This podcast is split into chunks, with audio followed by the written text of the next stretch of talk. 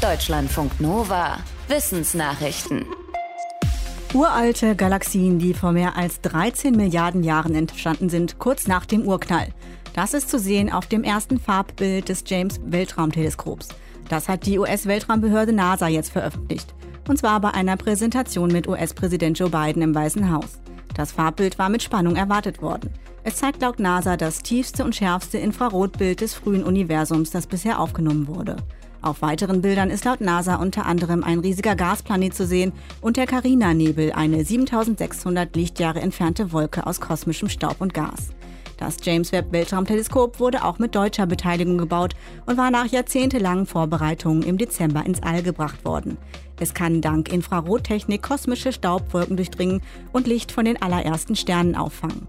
Herzstück des James Webb Teleskops ist ein konkaver, also nach innen gewölbter Spiegel von 6,5 Metern Durchmesser.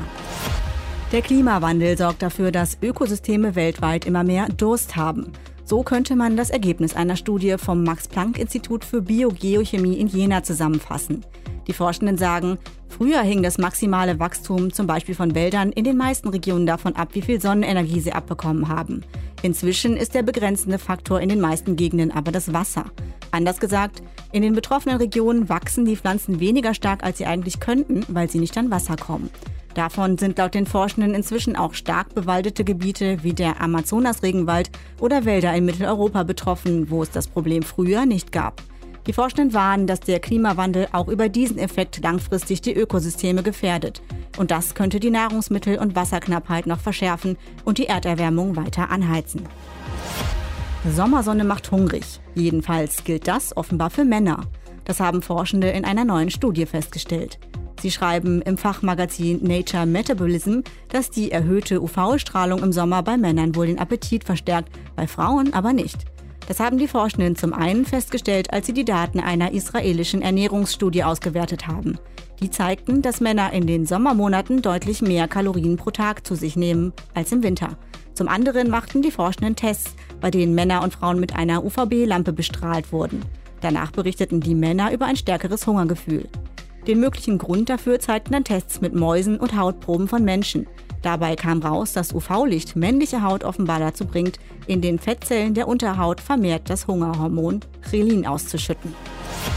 Wir Menschen bauen unser Essen selbst an. Säugetiere fressen aber das, was sie finden oder erbeuten. Es gibt offenbar eine Ausnahme. Taschenratten.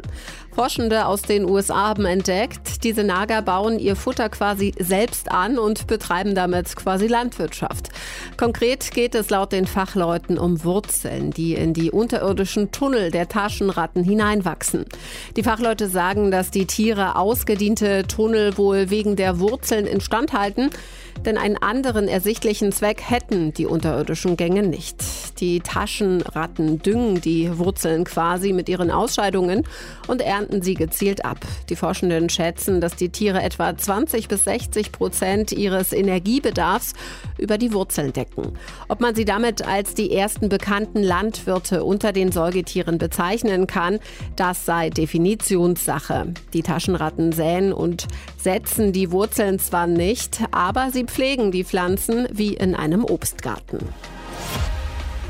Abgesagte Flüge und teure Flugtickets. Das könnte bald innerhalb von Europa zum Normalzustand werden.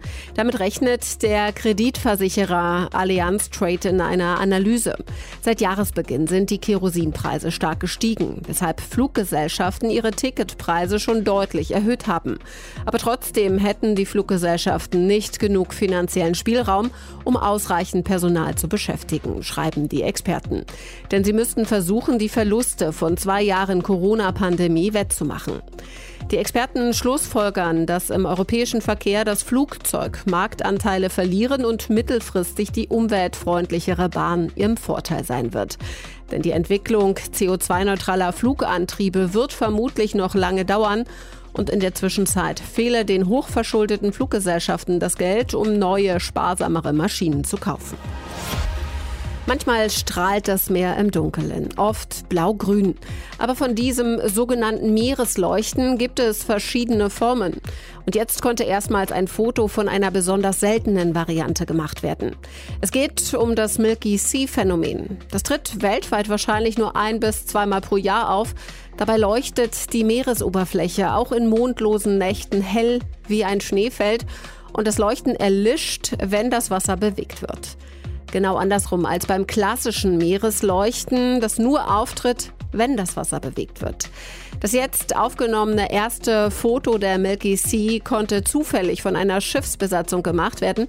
Weil die Besatzung auch genauere Beschreibungen mitliefern konnte, vermuten Forschende, dass bei dem Naturphänomen wie beim klassischen Meeresleuchten nicht das Meerwasser selbst strahlt, sondern Kleinstlebewesen im Wasser. In diesem Fall sind es wohl bestimmte Bakterien.